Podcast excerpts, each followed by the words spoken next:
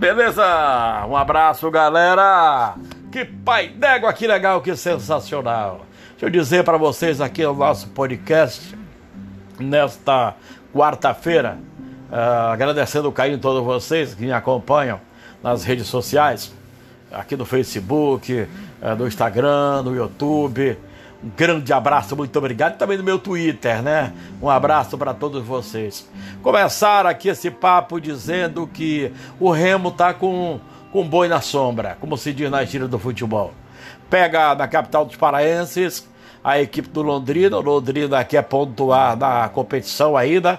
O Remo já está já vai participar da segunda divisão esse ano, uh, campeonato promovido pela Confederação Brasileira de Futebol sair dessa famigerada terceira divisão e agora brigar aí, tem que montar time bom, tem que montar, contratar jogadores que venham para cá para reforçar o elenco profissional. Paysandu Esporte Clube viaja hoje com destino a, ao Rio Grande do Sul, onde tem um, terá um jogo difícil contra a equipe que está crescendo é, no, nessas, nesses jogos finais, crescendo na competição, que é a equipe do Ipiranga. Nossa Senhora, vai ser um jogão de bola no Colosso, lá, portanto, em Erechim, no Rio Grande do Sul.